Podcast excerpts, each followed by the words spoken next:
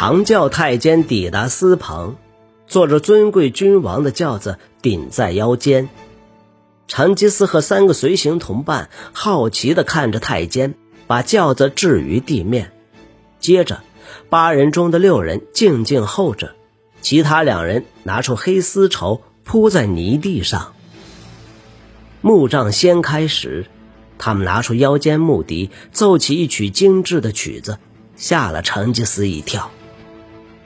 微风中听见乐声，令人产生一股奇异的祥和感。成吉思目眩神迷的看着李安全下轿。大夏皇帝有点福态，但铠甲十分合身，上头铁片光彩夺目，整个人在太阳下闪闪发亮。他腰间有佩剑，剑柄饰有华贵宝石。但成吉思怀疑大夏皇帝这辈子是否真在危难中拔过剑。大夏皇帝越走越近，乐曲也越来越大声。成吉思很享受这场表演。大夏皇帝对两名侍从点头，两人走到棚外，一左一右站在两旁，接着皇帝才踏入棚内。成吉思与随行者起身迎驾。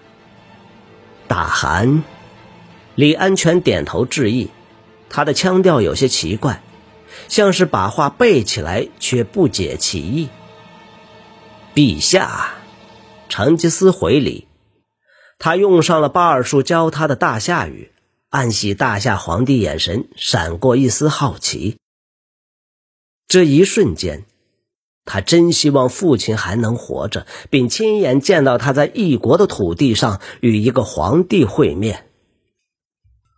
何赤温与阿斯朗对面的两个侍卫，一副随时准备冲上前的样子，但两位蒙古大将面无表情地看着他们。他们只是这场会面的旁观者，绝对不会被突袭。如果大夏皇帝预谋要杀他们，他自己也躲不过。一个念头闪过了阿斯朗的脑中，令他皱起眉头。他们以前从未见过大夏皇帝本人，万一这人并非本尊，新庆府守军便可将这棚子夷为平地，顶多损失几个忠心下属。他瞪着侯萨，想看他是否紧张。但侯萨看来不像正在等待死之将至。李安全开始用自己的语言说话，他语调沉稳，听起来就像个威严的王者。他直视成吉思，两人似乎都没眨眼。大夏皇帝说完后，侯萨清清喉咙，面无表情，开始翻译：“维吾尔人为何劫掠大夏国土？”我国不是与你们以公平互视吗？巴尔术清清喉咙，但大夏皇帝的目光一直未离开成吉思。陛下，我们是众汗之汗。成吉思答说：“维吾尔只是其中一族，我们出征是因为我们的力量足够统治四方，难道还要其他的理由吗？”大夏皇帝听侯萨翻译时，眉头深锁，但他的回答显然经过考量，没有透露一丝心中的愤怒。你们要守在朕的城外，直到天荒地老吗？这可不行！大汗，你的人民在战争中从不谈判吗？成吉思身子前倾，兴趣被挑了起来。陛下，我不与金国人谈判。自古以来，你们的人民就是我们的敌人。我要让你的城池灰飞烟灭，你们的土地属于我们，我将任意驰骋，高兴去哪儿就去哪儿。成吉思耐心等待侯萨向皇帝翻译这段话。棚内所有人看见李安全听到后，瞬间脸色大变，坐直身子，声音紧绷。成吉思小心翼翼等着侯萨开口，这次由巴尔术翻译。他说：“他的人民不是金国人，巴尔术说：“如果他们是你们的敌人，为什么你们还待在大夏河谷？大金的诚意在北方与东方。”大夏皇帝再度开口，巴尔术暗暗点头。大汗，我想他们两国之谊已经破裂。如果您对金国诚意作战，大夏皇帝不会不悦。成吉思撅起嘴思考，但我为何要留个敌人在背后？他道。李安全了解成吉思汗的回答后，又说了些话。侯萨听后脸色发白，但抢在巴尔术之前开口了：“大汗，留下一个盟友吧。如果你真正的敌人是金国，只要我们双方是朋友，我们会永远向您朝贡。”侯萨紧张地咽下口水。吾皇每年将提供丝绸、猎鹰、宝石、军粮与铠甲。他深吸了一口气，骆驼。马匹、布料、茶叶，一千青铜钱与银钱。他不向敌人，只对盟友提供这样的条款。李安全不耐烦的又开始说话，侯萨转头聆听。皇帝说话的同时，侯萨越来越僵硬，还大胆问了个问题。李安全做出激烈手势，侯萨立刻低头，显得心烦意乱。除此之外，陛下还要将他的女儿插和公主嫁给您。成吉思眨了一下眼，想了一下，不晓得那女孩是不是丑到没有大夏人要娶。如果是个小孩，这样的礼物便足以满足他的野心。朝贡对漠北族来说不是新鲜事。但他们从来不曾强盛到可要求极度富庶的敌人朝贡。要是能选择，他宁愿看到这座石城被毁。但他的部下无人能提出有用的作战计划。成吉思在心里耸肩：反正等想到办法再回来就行了。在那之前，就让大夏人以为自己买到了和平。山羊可以挤很多次奶，但只能杀一次。现在要做的只剩如何占到最大便宜。告诉你的皇帝，我们诚心接受他的慷慨。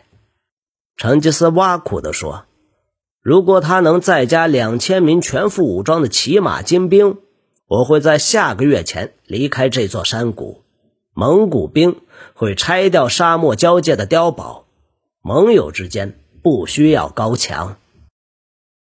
侯萨开始传译，成吉思记起巴尔术想要大夏国的藏书，于是打断侯萨。侯萨停下听蒙古大汗说话。我有些子民是学者，成吉思说，如果能一读大夏国的卷轴，他们会很高兴的。侯萨正要翻译，他又加了一句。但不要玄妙复杂的东西，只要实用的战士会有兴趣的东西。如果你们有这种卷轴的话，侯萨努力重复自己听到的所有话语。李安全的表情变得难以解读。这场会面似乎到了尾声，李安全丝毫没有讨价还价，这让成吉思看出他的处境有多绝望。成吉思本来已准备起身，但决定碰碰运气。如果我要进入金国诚意，就需要武器破坏城墙。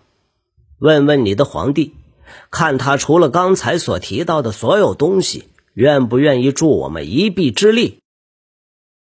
侯萨战战兢兢翻译。李安全了解成吉思汗说了什么之后，勃然大怒，用力摇头。陛下说。他要是答应，那他就是个蠢人。侯萨不敢直视成吉思。是的，的确是。成吉思微笑道：“地面已经干了，你们可以把贡品装上新车。车轴要上好油，我们要走很远的路。你可以告诉你的皇帝，我很乐意接受他的提议。蒙古会让金国知道我们之间愉快的协议。侯萨译出这段话，但李安全脸上未露满意之情。所有人同时起身，成吉思与随行之人先行离开，留下李安全、侯萨及大夏侍卫。大夏这方看着蒙古众将上马离去，侯萨想要保持沉默，但有个问题不吐不快：陛下，我们是不是让金国大难临头了？李安全冷冷看着他。燕京距此千里之遥，而且有山脉与堡垒屏障，相较之下，新庆府不过是个乡下城镇，蒙古。拿不下他们的城池的。大夏皇帝嘴角抽动，但仍面无表情。再说了，敌人相攻，吴国之福，何患焉？那天众臣上朝时，侯萨不在，他不明白皇帝陛下何出此言。蒙古各部族欢天喜地。几乎像是在迎接庆典。